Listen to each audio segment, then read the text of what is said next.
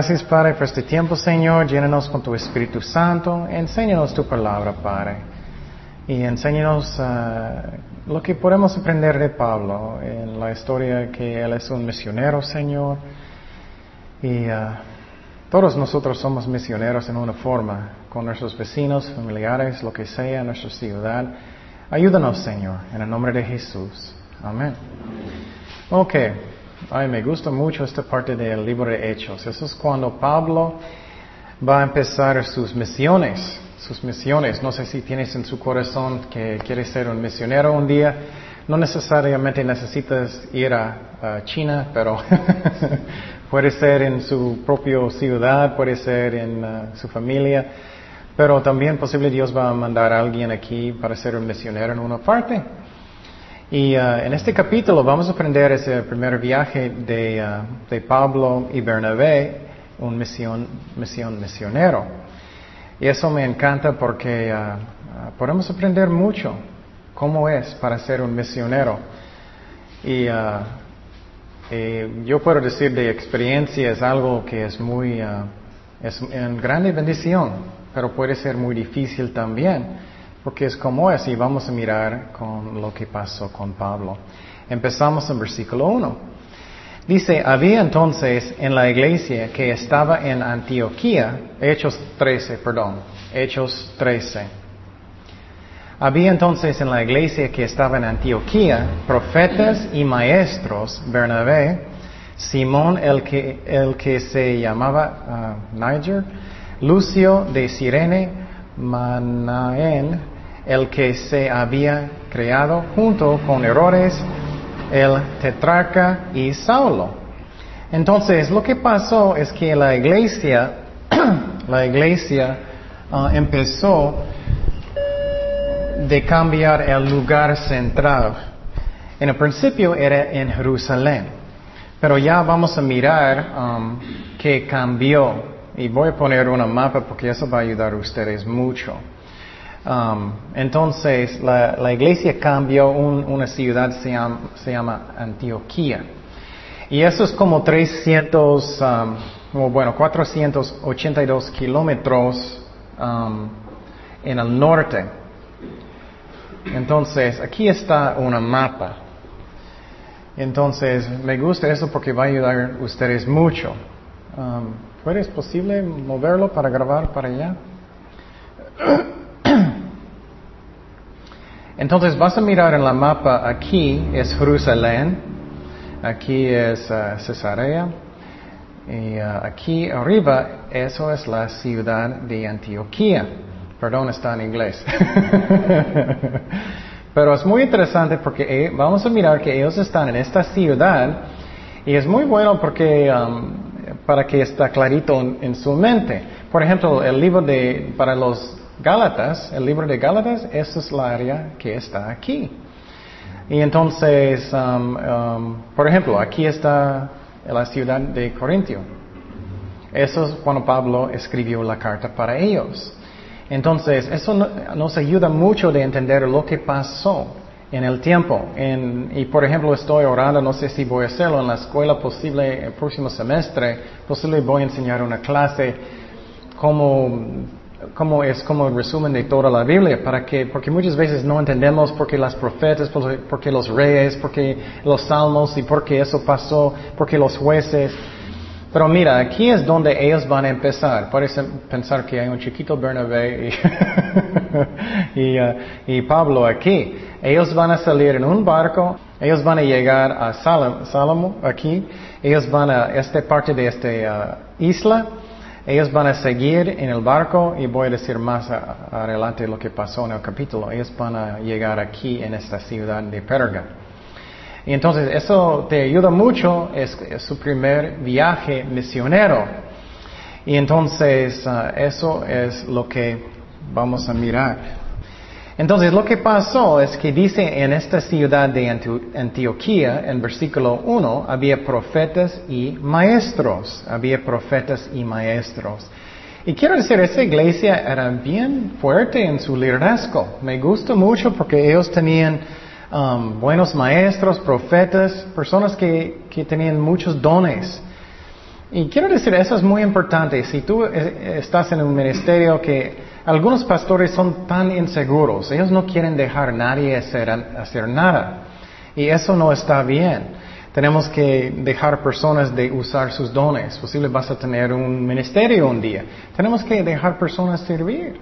Pero muchas veces personas son, no es mío, no, no. Eso no está bien. Tenemos que estar abiertos. Entonces ellos tenían maestros en esta ciudad que te mostré y ellos también tenían profetas. Maestros son personas que hacen la palabra de Dios más fácil de entender. Para que cuando vas a leer la Biblia, oh, yo entiendo. Y profetas, ellos son los que van a hablar, obviamente, la palabra de Dios, lo que va a pasar en el futuro y puede ser la palabra de Dios también. Vamos a Efesios 4.11. Efesios 4.11.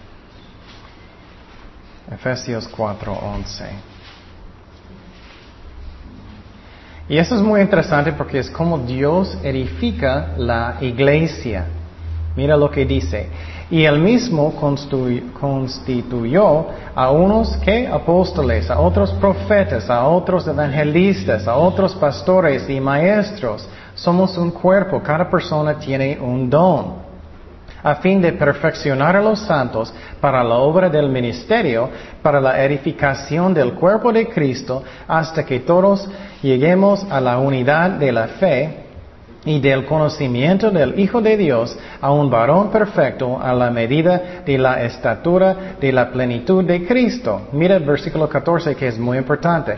Para que ya no seamos niños fluctuantes, llevados por doquiera de todo viento de doctrina. Muchos cristianos todavía son como niños. Oh, me gusta esa doctrina, voy para allá. me gusta eso, voy para allá.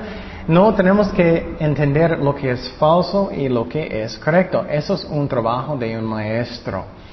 Y mira lo que dice, por estratagema de hombres para engañar, emplean con astucia las artimañas del error, sino que siguiendo la verdad en amor, crezcamos en todo en aquel que es la cabeza, esto es Cristo de quien todo el cuerpo bien concertado ha unido entre sí por todas las coyunturas que se ayuden mutuamente según la actividad propia de cada miembro, recibe su crecimiento para ir edificándose en amor.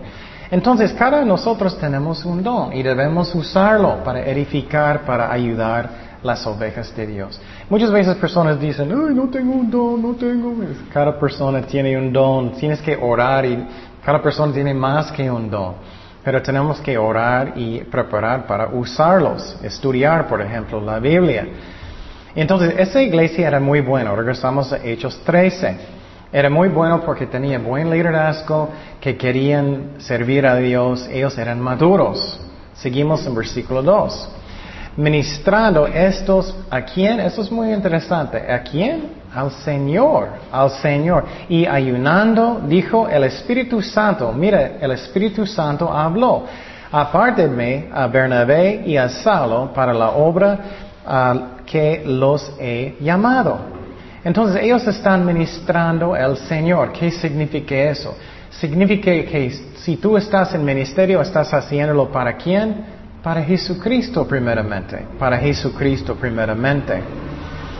Y, quiero decirte que siempre en cada cosa debemos hacerlo para Cristo, ¿no? Si estás haciendo algo en la casa, si estás limpiando, si estás lavando trastes, lo que sea, hazlo para Cristo primero. Si estás esperando hasta que siempre tu esposo o esposa va a decir, ay, gracias, posible vas a esperar. Espero que no, pero hazlo para Cristo primeramente, siempre para Él. Y ellos estaban ayunando también, ayunando. ¿Qué, ¿Qué, es la razón? Necesitamos a veces ayunar. ¿Y para qué es? ¿Alguien sabe qué es la razón necesitamos ayunar? Negar el cuerpo. Muy bien, necesitamos negar el cuerpo, necesitamos negar a nosotros mismos. Un galleta para Sergio.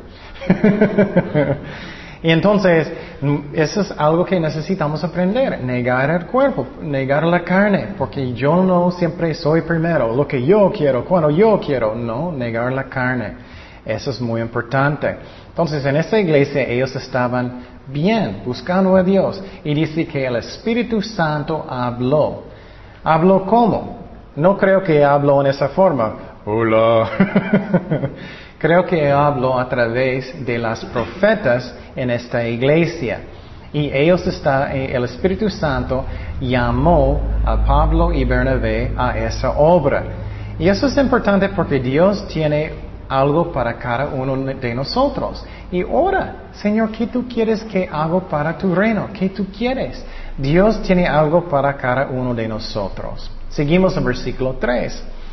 Entonces, habiendo ayunado y orado, les impusieron las manos y los despidieron. Ellos entonces, enviados por el Espíritu Santo, mira, ¿quién, quién mandó ellos? el Espíritu Santo, no el hombre primero. Descendieron a Seleucia y de ahí navegaron a Chipre. Entonces, eso es muy importante que entendamos que uh, es el Espíritu Santo que manda. No busca al hombre primeramente para lo que Dios quiere que tú haces. Ora, esa es la razón, por ejemplo, en, en la mayoría de los capítulos no estamos rogando a la gente, oh, por favor, ayúdame. no hacemos eso. La razón es porque queremos que el Espíritu Santo va a tocar tu corazón. Y por ejemplo, Jaime estaba diciéndome algo antes del servicio, queremos hacer eso. Y estoy pensando, oh, gracias a Dios, como Dios guía. Es que queremos que el Espíritu Santo va a guiar ustedes primeramente.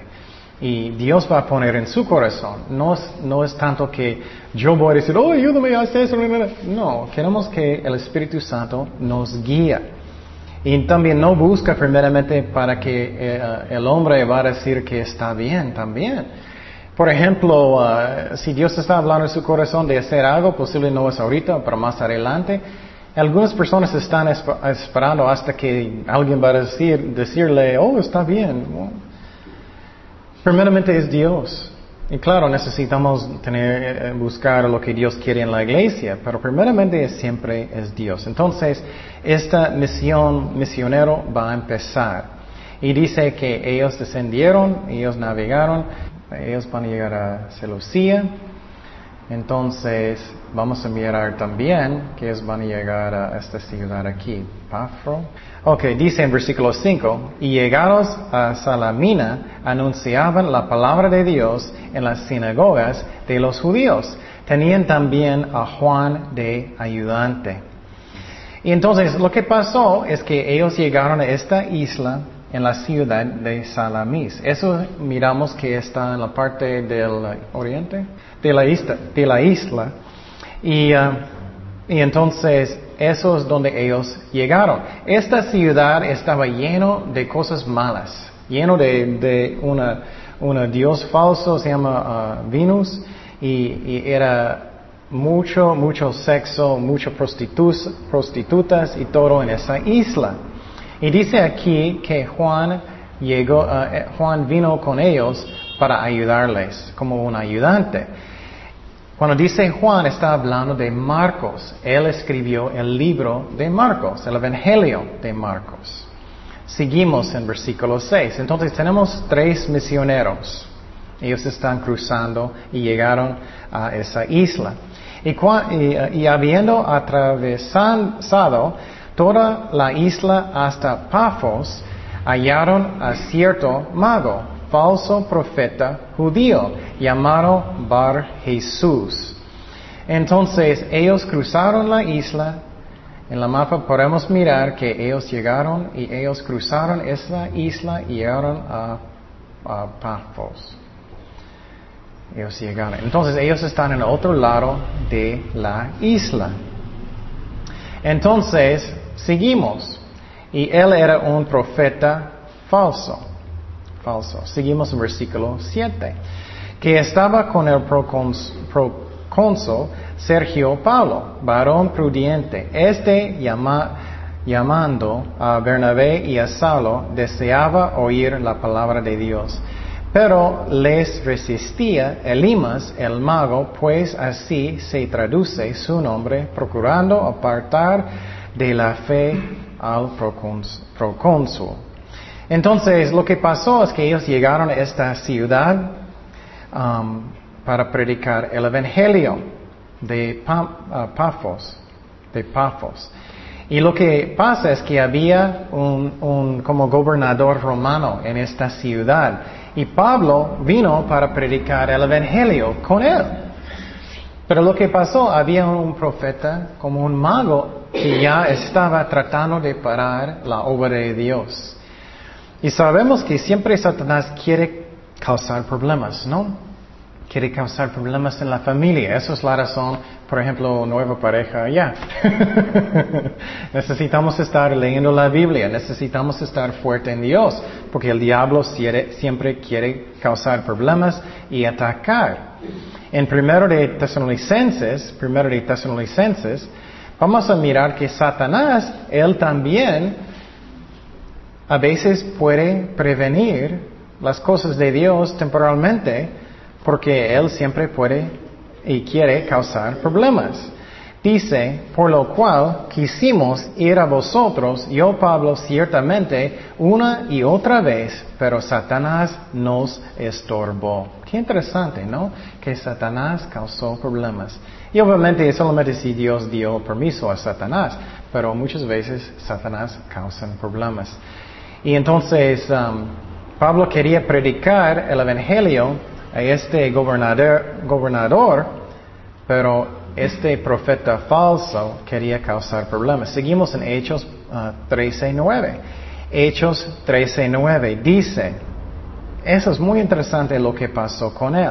Entonces Saulo, que también es Pablo, ya vamos a llamar, Saulo es su nombre en hebreo, Pablo es su nombre en griego. Ya ahora adelante vamos a llamarle Pablo lleno del Espíritu Santo, Santo fijando, en, fijando en él los ojos. Dijo, oh lleno de todo engaño y toda maldad. Qué fuerte, ¿no? Hijo del diablo, enemigo de toda justicia.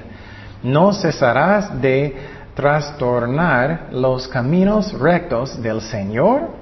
Ahora pues, he aquí, la mano del Señor está contra ti y serás ciego y no verás el sol por algún tiempo. Ay, ¿cuánto quieres este poder? Eh? Alguien está burlando de Dios. Ciego ya. y inmediatamente cayeron sobre él oscuridad y tinieblas y andando alrededor buscaba quien le condujese de la mano. Qué fuerte, ¿no? Qué fuerte lo que pasó. Entonces, Pablo, quiero decir que Pablo estaba lleno del Espíritu Santo. Él no hizo eso en la carne. Él no era... él estaba lleno del Espíritu Santo y él, por el poder de Dios, causó, él no podía ver. Y qué interesante, el Espíritu Santo a veces quiere regañar personas que andan mal. Y otra vez, eso está pasando en la isla Ah, ah, y, estamos en esta ciudad de Pafos. Entonces, seguimos en versículo 12. Entonces el procónsul, viendo lo que había sucedido, creyó, maravillado de la doctrina del Señor. Entonces, qué interesante es eso, ¿no? Entonces, él creó lo que pasó, él creó. Y eso, él miró el milagro y él creó lo que pasó porque él miró el poder de Dios, pero también su corazón quería creer, su corazón quería creer. Vamos a Romanos 10, 17, Romanos 10, 17. Romanos 10, 17. Dice, así que la fe es por el oír y el oír por la que la palabra de Dios. Entonces él escuchó, él miró el Evangelio, él escuchó el Evangelio, él miró el milagro y él creó lo que pasó. Seguimos versículo 13. Dice, habiendo zarpado de Pafos, Pablo y sus compañeros arribaron a Pergue de Panfilia, pero Juan, apartándose de ellos, volvió a Jerusalén. Ok, vamos a la mapa otra vez. Entonces ellos ellos dejaron Pafos y ellos llegaron a la ciudad de Perga. Y estamos ya aquí en, en Pafos Ellos van en un barco, ellos van en esa línea, van a llegar a Perga aquí. Y lo que vamos a aprender, y aquí en esta región había mucha enfermedad de malaria. Entonces muchos creen que Pablo enfermó con malaria muy feo y que él tenía dolor de la cabeza bien fuerte y también que su ojo, que él tenía muchos problemas con su ojo a través de esta enfermedad. Entonces ya sabemos, ellos están en una misión y posible Dios va a mandarte un, un lugar un día y vamos a mirar que eso es como es para ser un misionero. Vamos a mirar lo que va a pasar con Pablo. Y entonces él era, él no predicó en esta parte. Qué interesante, ¿no? Él no predicó en esta parte porque él es tan enfermo. Entonces muchas veces cuando estamos en, en el ministerio no entendemos lo que Dios está haciendo. Señor, ¿por qué estoy enfermo? ¿Por qué tengo tantos problemas? Porque yo no puedo, puedo hacer lo que Dios puso en mi corazón en este momento. No entiendo.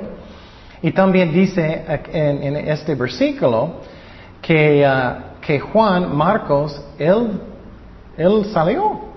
Él era uno de sus compañeros. Eso puede pasar también, que no entendemos. Puede ser un misionero y alguien va a salir. Señor, pensé que tú mandaste este muchacho y muchacha para ayudarme. Porque eso pasó, no entiendo.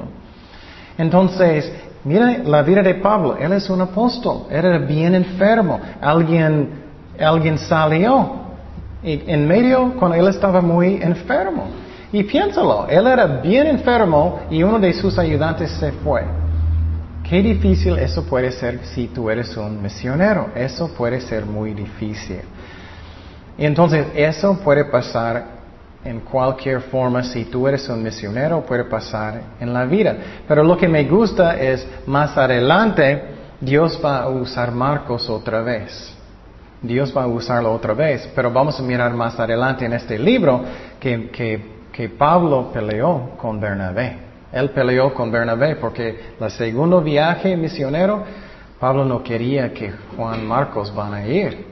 Ellos peleaban y vamos a mirar en el segundo viaje que Pablo no fue con Bernabé, pero ¿con quién?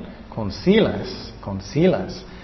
Entonces, qué interesante, ¿no? Puedes pensar que Pablo está enfermo, él no entiende lo que está pasando, él no entiende, él está enfermo y lo que vamos a la mapa otra vez, para que entiendes, después de eso ellos van a subir esta parte aquí está otro Antioquía. Esta parte de uh, esta región es más alto. Y cuando vas a subir en los lugares más altos, hay menos malaria, hay menos. Y en este lugar él podía recuperar más rápido. Entonces, eso es lo que pasó con Pablo. Entonces, eso es muy interesante cómo Dios está guiando todo. Versículo 14. Ellos pasando de Perge llegaron a Antioquía que te mostré de Pisidia y entraron en la sinagoga un día de reposo y se sentaron. Y después de la lectura de la ley y de los profetas, los principales de la sinagoga mandaron a decirles, varones, hermanos, si tenéis alguna palabra de exhortación para el pueblo, habla. Ok, vamos otra vez a la mapa. Entonces ya ellos están en esta ciudad de Antioquía y había una sinagoga allá y ellos van a entrar en la sinagoga en esta ciudad para predicar el Evangelio. Lo que pasó es ellos entraron en esa sinagoga en la ciudad de Antioquía y lo que pasó en las sinagogas de los judíos es que en el día de reposo ellos siempre leyeron una parte del Antiguo Testamento. Ellos leyeron. Y ellos todavía hacen eso hoy en día en las sinagogas de los judíos. Pero lo que es muy triste hoy en día es, uh, cuando ellos están leyendo el libro de Isaías, ellos siempre brincan a Isaías 53. Ellos leen 52 y después ellos leen 54. Porque 53 ellos no pueden explicar. es tan obvio que está hablando de Jesucristo. Ellos hacen eso hoy en día. Y es triste. Entonces Pablo tenía malaria, él era bien enfermo, con muchos dolores en su cabeza, en su ojo, Él estaba sufriendo como misionero. Eso es como es, sirviendo a Dios. En muchas iglesias modernas hoy en día, personas enseñan, oh, tú puedes tener todo lo que quieres, puedes ser sanado y todo lo bueno. No, mira la vida de Pablo. La vida cristiana, Dios solamente va a permitir lo que es el mejor, pero es normal para tener problemas grandes a veces. Vamos a Gálatas 4, 13. Pues vosotros sabéis que a causa de una enfermedad del cuerpo os anuncié el Evangelio al principio. Mira, él era bien enfermo. Él dice aquí, él, a causa de una enfermedad. Y no me despreciasteis ni desechasteis por la prueba que tenía en mi cuerpo. Antes bien recibisteis como un ángel de Dios, como a Cristo Jesús. ¿Dónde pues está, esta satisfacción que experimentabais? Porque os doy testimonio que de que si hubieseis podido, os hubieras, mira, sacado vuestros propios ojos para dármelos. Esa es la razón, muchos creen que él tenía una enfermedad de malaria que, que afectó su ojo. Qué interesante, ¿no? Entonces Pablo, piénsalo, él está en esta ciudad de Antioquía.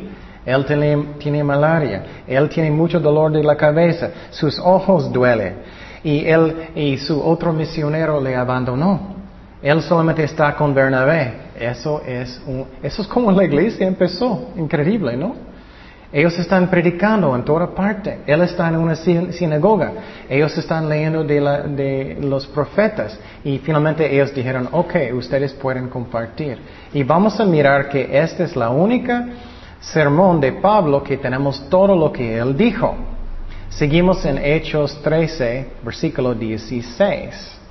Hechos 13, versículo 16. Dice, entonces Pablo, levantándose, echa señal de silencio con la mano. Dijo, varones israelitas y los que teméis, temáis a Dios oír. Me gusta eso, que él es como, ok, tranquilo, ok niños, ya no hablan. el Dios de este pueblo de Israel escogió a nuestros padres y enalteció al pueblo, siendo ellos extranjeros en tierra de Egipto y con brazo levantado los sacó de ella. Entonces Pablo va a empezar para decirles su historia poquito de su pueblo. Entonces, quiero decir también que la razón, yo creo que Pablo, que solamente tenemos un sermón de Pablo es porque Dios no quiere que estamos copiando cualquier cosa que personas hacen. ¿Me explico? Si tú vas a enseñar, haz tu propio trabajo. no copiamos todo lo que otros hacen. Está bien para usar comentarios y entender mejor, pero tenemos que orar y hacerlo nosotros mismos. Y quiero decir, en este lugar donde Pablo va a predicar, había también personas que no eran judíos, los que no son, ah, que son gentiles, no son judíos. Ellos son personas que no convirtieron para ser judío, pero querían buscar a Dios. Ok, y, para ser un judío en estos tiempos, tú necesitabas que, que, ser circuncidado, necesitas guardar la ley y necesitas guardar el día de reposo. Pero ellos no hicieron todo eso. Entonces Pablo va a empezar a darles una historia de su pueblo. Y la historia de su pueblo, ustedes saben que, em, cómo empezó. Él llamó a Abraham. ¿Recuerdas eso? Él llamó a Abraham. Él dijo, Abraham, vas a una tierra prometida. Él llegó a la tierra prometida. Él tenía hijos. Voy a decir la historia rápido. Isaac, Jacob. Jacob tenía cuántos hijos? Doce hijos. Después de eso, ellos vendieron José a dónde? A Egipto. Él estaba en Egipto, finalmente Dios levantó el número dos en Egipto, ¿recuerdas eso? ¿Y qué pasó? La familia, todo de él, vinieron a Egipto y después todos eran esclavos en Egipto, ¿recuerdas eso? Después de eso, Dios rescató los judíos de Egipto con quién? Con Moisés. Seguimos, versículo 18. Y por un tiempo como de cuarenta años los soportó en el desierto. Eso es cuando Moisés estaba en el desierto con los judíos. Ellos estaban quejando todo el tiempo. Esa es una lección. Dios no le gusta tampoco que estamos quejando. Tenemos que confiar en Dios. Y habiendo destruido siete naciones en la tierra de Canaán, les dio en herencia su territorio. Eso es cuando ellos entraron en la tierra prometida con quién? Josué, con Josué, para conquistarlo. Después, como por 450 años, les dio jueces hasta el profeta Samuel. Entonces, los primeros gobernadores de Israel eran, ¿qué? Jueces. Y unos de ellos eran Sansón y otro era Samuel, varios. Luego pidieron rey. Ellos querían un rey como el mundo. Y Dios les dio a Saúl, hijo de Cis, varón de, la tribu de Benjamín, por cuarenta años. Quitado este, les levantó por rey David, de quien dio también testimonio diciendo, he hallado a David, hijo de Isaí, varón conforme, eso es muy importante, varón conforme a mi corazón de Dios, quien hará todo lo que yo quiero. Entonces, ¿cuántos, cuántos de nosotros queremos tener un corazón que, conforme con, con Dios? Ah, yo quiero eso. Tenemos la clave aquí. ¿Qué dice? hará todo lo que yo quiero. Es tan fácil, tan simple, ¿no? Dios va a encantar que tú vas a servirlo si tú no estás como peleando con él cada ratito. si Dios te está diciéndote, ay, quiero que tú haces eso, quiero que tú pides perdón, quiero que tú hables con esa persona, quiero que tú vas a evangelizar, quiero que tú vas a hacer eso. Y Dios no necesita batallar constantemente para forzarme. Eso es cuando tú tienes un corazón que conforme que es como Dios quiere. Puedes tenerlo, solamente tengo que tener un corazón obediente. Pero ¿qué pasó con Saúl? Él era rebelde, ¿no? Él no quería buscar a Dios. ¿Y qué pasó? Finalmente Dios dio, ok, voy a poner otro Señor que conforme a mi corazón, David. Seguimos en versículo 23 de la descendencia de éste, y conforme a la promesa, Dios levantó a Jesús por Salvador a Israel. Entonces, el Mesías, el Cristo, debía venir de la familia de qué? De Abraham, de Isaac, de Jacob y qué? De David, de David. Y hay muchas profecías. Sabemos que él debía nacer en ¿dónde? En Belén, en Belén. Entonces la Biblia está lleno de profecías que sabemos que la palabra de Dios es de Dios. Quiero decir que ni una otra religión en el mundo está lleno de profecías como la Biblia. Podemos creer en la Biblia. Versículo 24. Antes de su venida, predicó Juan el bautismo de arrepentimiento a todo el pueblo de Israel. Mas cuando Juan terminaba su carrera, dijo, ¿quién pensáis que soy? No soy yo él, mas he aquí viene ah, tras mí uno de quien no soy digno de desatar el calzado de los pies. Entonces, ¿qué era la misión de, Juan el Bautista? Esa es una aplicación en nuestras vidas. Cada uno tenemos una misión, un trabajo que Dios quiere que hacemos. Puede ser cualquier cosa. Puede ser invitando personas a la iglesia. Puede ser evangelizando en las calles. Puede ser cualquier cosa. Ayudando a los pobres en el nombre del Señor. Cada persona tiene uno. Nadie puede decir, hoy no tengo nada. Ay, ahora Dios va a hablar con su corazón. Y entonces, ¿qué era la misión de Juan el Bautista? Para preparar el camino para quién? Para Jesucristo, ¿no? ¿Y cómo él preparó el camino? de arrepentimiento, ¿no? ¿Cómo es que necesitamos llegar a Cristo? A través de arrepentimiento, ¿no? Porque si tenemos rebelde en el corazón, no podemos ser salvados. Entonces, vamos a Mateo 3, 8. Mateo 3, 8. Mateo 3, 8. Dice, haced pues frutos dignos de qué? Arrepentimiento, arrepentimiento. No podemos ser salvados si no queremos arrepentir. Entonces, seguimos en Hechos 13, 26. Hechos 13, 26. Él va a hablar con la gente más directa, varones, hermanos. Él está predicando. Pensamos que Él está predicando, enseñando.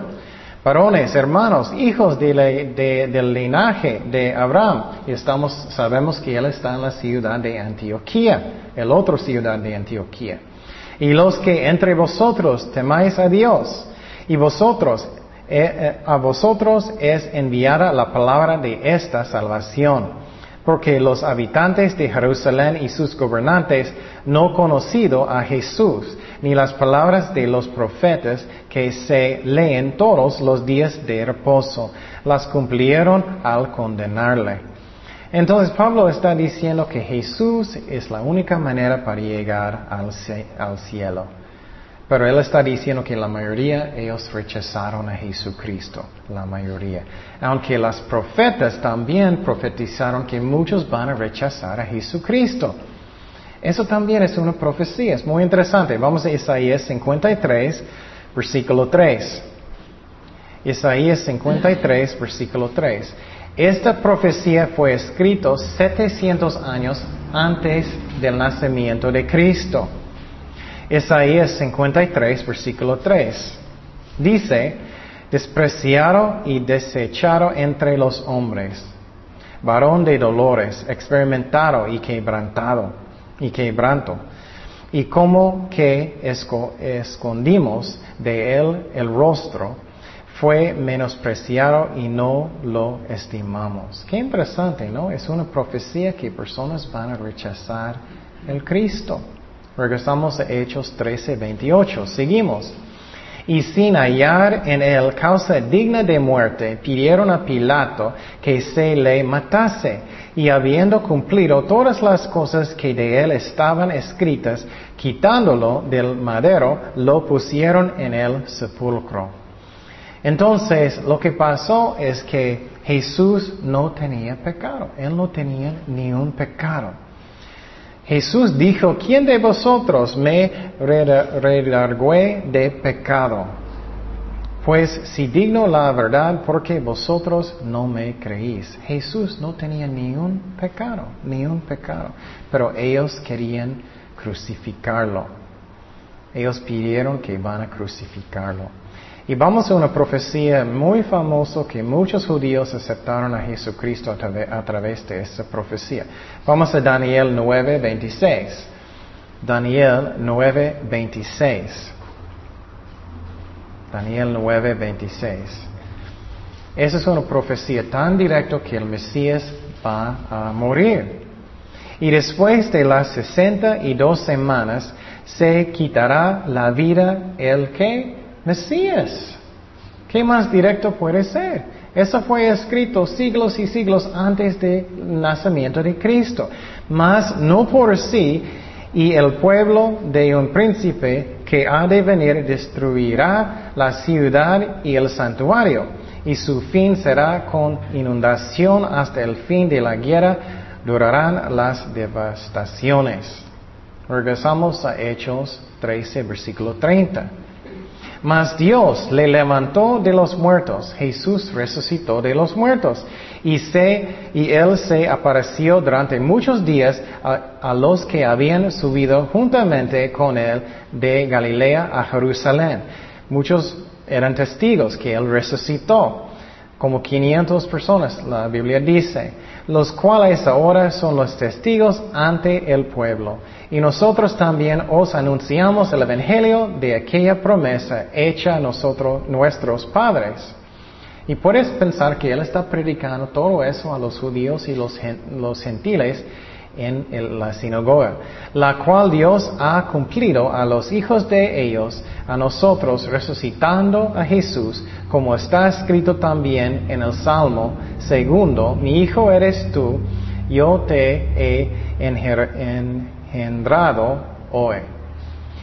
Entonces, Él está diciendo que Dios levantó a Jesucristo de los muertos y Él también está diciendo que Dios tiene un hijo. Dios tiene un hijo. Y los judíos que no creen en Dios hoy en día todavía no creen que Dios tiene un hijo. Pero vamos a Salmo 2.7. Salmo 2.7. Salmo 2.7. La Biblia está bien claro que sí, Dios tiene un hijo, que es Dios también. Salmo 2.7. Dice, yo publicaré en discreto. Jehová me ha dicho, mi hijo eres tú y yo te engendré hoy. Dios sí tiene el Mesías. Regresamos a, a Hechos 13, 34. Y en cuanto a que le levantó de los muertos para nueva, para, perdón, para nunca más volver a corrupción, lo dijo así, os daré las misericordias fieles de David. Por eso dice también en otro salmo, no permitirás que tu santo vea corrupción. Porque a la verdad David, habiendo servido a su propia generación según la voluntad de Dios, durmió y fue reunido con sus padres y vio corrupción. Mas aquel a quien Dios levantó no vio corrupción. Ok, ¿qué significa eso? Él está diciendo que alguien va a morir, el Mesías, pero su cuerpo no va a haber corrupción. ¿Qué significa eso? Que alguien va a resucitar de los muertos antes que su cuerpo pueda haber corrupción. Por ejemplo, voy a darte un ejemplo, no es tan bonito, pero vas a entender. si un animal va a morir en la calle, y vas a esperar algunos días o una semana, ¿qué va a pasar con el cuerpo? Vas a mirar corrupción, ¿no? Vas a putrificar, vas a mirar feo, ¿no? Eso pasó con David. él murió, él estaba en la tumba, todavía puedes ir a Israel hoy en día, su cuerpo vio corrupción. Pero el cuerpo de Cristo nunca vio corrupción, porque ¿qué? Él resucitó de los muertos.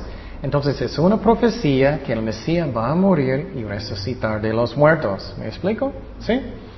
Entonces, esa es una profecía que su cuerpo nunca va a haber corrupción. Esto solamente pasa con, cuando Dios levantar a alguien de los muertos.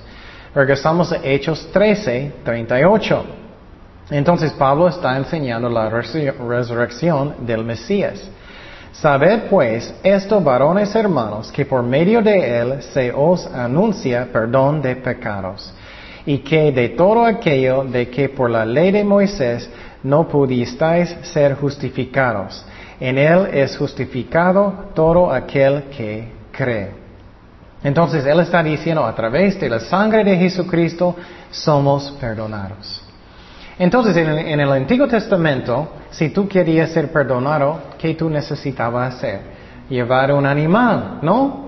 Y tiene que llevarlo con el sacerdote y él va a matar el animal y después de eso puedes pedir perdón, ¿no? Pero en el Nuevo Testamento, Nuevo Pacto, Cristo es el sacrificio final. Pablo está enseñando que Él es el sacrificio final. Y algo muy importante que dice en versículo 39, dice que um, por la ley de Moisés no pudisteis ser justificados. ¿Qué es la razón? La razón es cuántos de nosotros podemos guardar la ley perfectamente bien. Nadie, nadie. Entonces Él está diciendo a través de Jesucristo somos justificados por Él. Vamos a Gálatas 2.16. Gálatas 2.16. Eso es una doctrina que es muy hermoso, que dos cosas pasó cuando aceptamos a Jesucristo como el Señor, o más cosas, pero dos principales. Él nos perdonó de nuestros pecados, ¿no? Pasado, presente y futuro. También Él nos dio su justicia, su justicia. Gálatas 2.16. Dice, sabiendo que el hombre no es justificado por las obras de la ley, sino por la fe de Jesucristo. Nosotros también hemos creído en Jesucristo para ser justificados por la fe de Cristo y no por las obras de la ley, por cuanto por las obras de la ley nadie será justificado. Entonces personas que piensan, no, estoy guardando la ley, soy salvado, es un engaño. Nadie guarda la ley perfectamente bien. Entonces no podemos ser justificados por la ley. Seguimos en Hechos 13:40. Mirad pues que no venga sobre vosotros lo que está dicho en los profetas. Mirad, oh menospreciadores, y asombraos, y desaparecer. porque yo hago una obra en vuestros días, obra que no creeráis si algún os la contaré. Entonces, Él está diciendo que Dios va a hacer una obra que muchos no van a creer. Muchos no van a creer en Jesucristo. Dice en Isaías 53.1, ¿quién ha creído a nuestro anuncio? Y sobre quién se ha manifestado el brazo de Jehová. Es una profecía también que muchos van a no creer. Seguimos en Hechos 13, 42. Cuando salieron ellos de la sinagoga, vamos a mirar cómo ellos van a reaccionar. ¿Piensas que él ya terminó de predicar en esta sinagoga? ¿Qué pasó? Cuando salieron ellos de la sinagoga de los judíos, los gentiles les rogaron que el siguiente día de reposo les hablasen de estas cosas. Entonces, la mayoría de los judíos, ellos no querían. Pero los gentiles estaban rogando, enséñenos, enséñenos, queremos saber.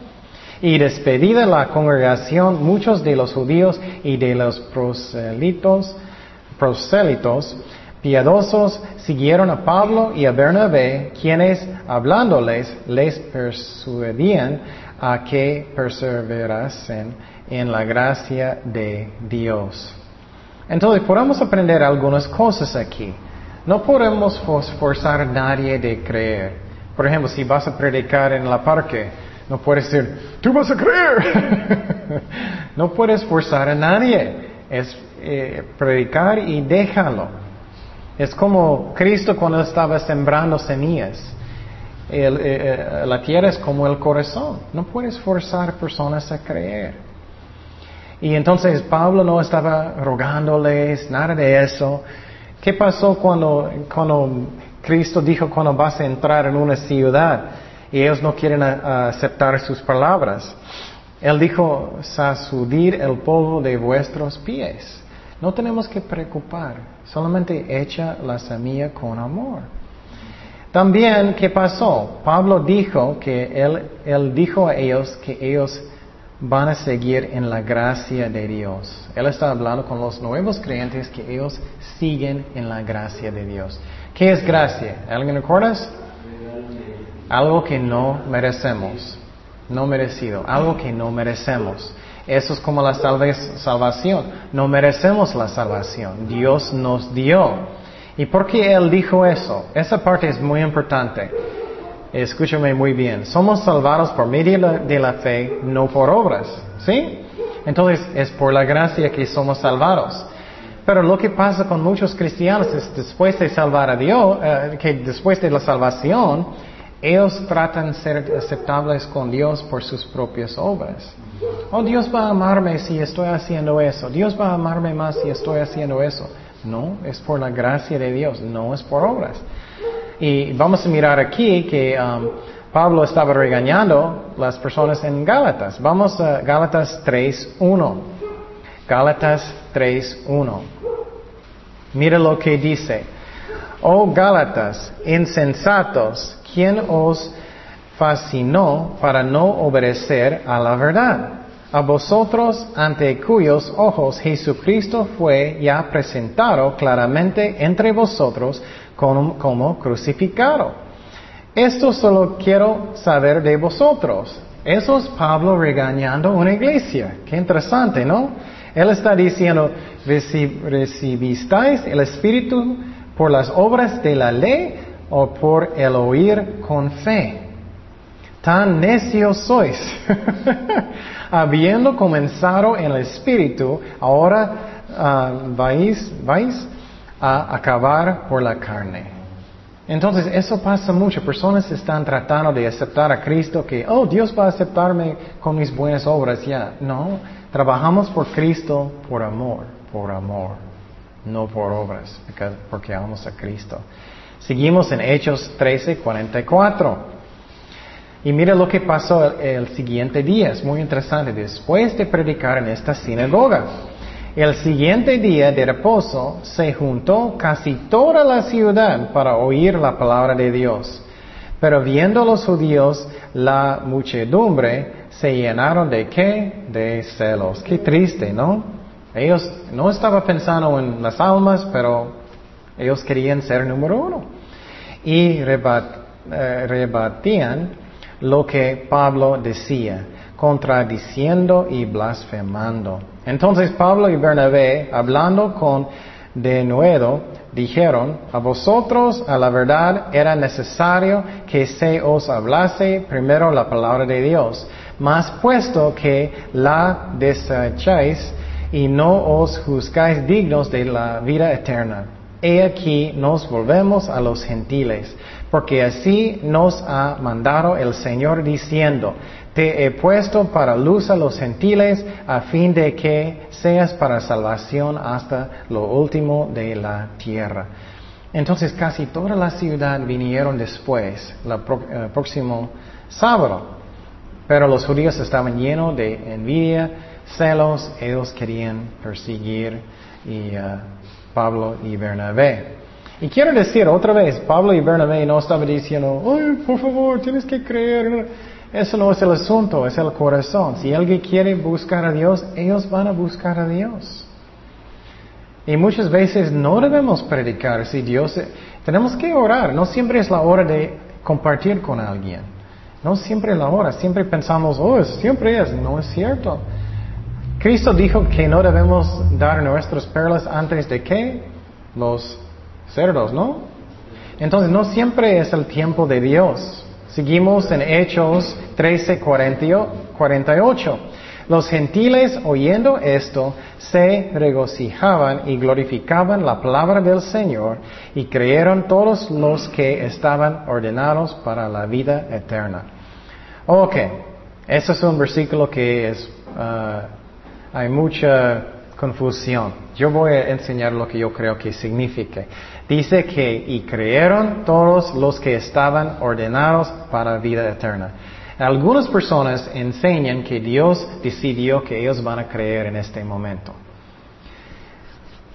para mí personalmente ustedes necesitan orar. Yo no creo eso. Lo que, lo que yo creo es que Dios sabía que en ese momento ellos van a creer es porque Él sabe todo antes de la fundación del universo. Cada uno de nosotros necesitamos decidir si queremos buscar a Dios. ¿Me explico? Podemos decidir, podemos resistir el Espíritu Santo. Um, cuando Esteban estaba predicando, recuerdas a los judíos antes de matarlo, apedrearlo. Él dijo eso, duros de servir y, incircuncisos de corazón y de oídos, vosotros resistís siempre al Espíritu Santo como vuestros padres, así también vosotros. Entonces, Él está diciendo, puedes resistir al Espíritu Santo. Entonces, todos nosotros tenemos la responsabilidad de creer. Y uh, yo no creo que Dios está forzando a personas de creer en el Evangelio. Seguimos en versículo 49, Hechos 13, 49. Dice, y la palabra del Señor se difundía por toda aquella provincia. Ya miramos en la mapa donde estaban ellos. Pero los judíos instigaron a mujeres piadosas y distinguidas, distinguidas y a los principales de la ciudad y levantaron persecución contra Pablo y Bernabé y los eh, expulsaron de sus límites. Entonces, ah, ellos entonces sacudiendo contra ellos el polvo de sus pies, como dije Jesús dijo, llegaron a Iconio y los discípulos estaban llenos de gozo del Espíritu Santo. Eso me encanta. Ellos estaban llenos de qué? ¡Qué gozo! ellos están persiguiéndome. ellos están creyendo que Dios, es el, Dios sabe lo que es el mejor. Y quiero decir también para animar a ustedes, ¿cuántos, cuántos hombres están? Dos. Dios puede usar mucho a nosotros si queremos. Si vamos a buscar Dios con todos nuestros corazones, Él puede usar a nosotros muchísimo. Busca a Dios con todo su corazón. Pero quiero decir que también la verdad, si, hacemos eso, podemos tener pruebas grandes, pero Dios solamente va a permitir lo que es el mejor. Mira lo que pasó con Pablo, él enfermó muchísimo, ¿no? Eh, eh, un, compañero le abandonó. ellos estaban persiguiéndolo. Pero qué bendición para, para llevar tantas personas a los pies de Jesucristo, ¿no? Estamos mirando lo que pasó. Eso es el primer um, uh, misión de Pablo, viaje de Pablo y Bernabé. Pero qué grande bendición. Ay, no puedo imaginar cuánto recompensa Pablo tiene en el cielo, ¿no? Es algo hermoso que cada uno de nosotros Dios puede usarnos muchísimo. Entonces voy a poner la mapa otra vez para que ya entiendas lo que pasó. Ellos estaban en esta ciudad de Antioquía. ¿Y qué pasó? Ellos predicaron en la sinagoga, persiguieron a ellos y ellos se fue huyendo a esta ciudad de Iconio. Entonces, ellos están en esta ciudad y vamos a seguir en el viaje de ellos semana próxima. Pero es muy bueno de mirar como esta, esta mapa para ayudar a ustedes a entender lo que pasó con ellos. Oremos. Señor, gracias Padre por tu palabra, Señor. Ah, gracias por ejemplo de Pablo, de Bernabé, que tú quieres usarnos ah, muchísimo. Ayúdanos a ser disponibles de hacer las cosas como tú quieras, Señor, para ayudar a los pobres en el nombre de Jesucristo, para visitar, no sé, los cárceles, y, uh, o, invitar personas a la iglesia, evangelizar, lo que sea, Señor, y orar en nuestras casas solos, Señor. Y gracias por el ejemplo que, que tenemos en Pablo y Bernabé, y especialmente en Jesucristo mismo. Queremos servirte con todo nuestro corazón, en el nombre de Jesús. Amén.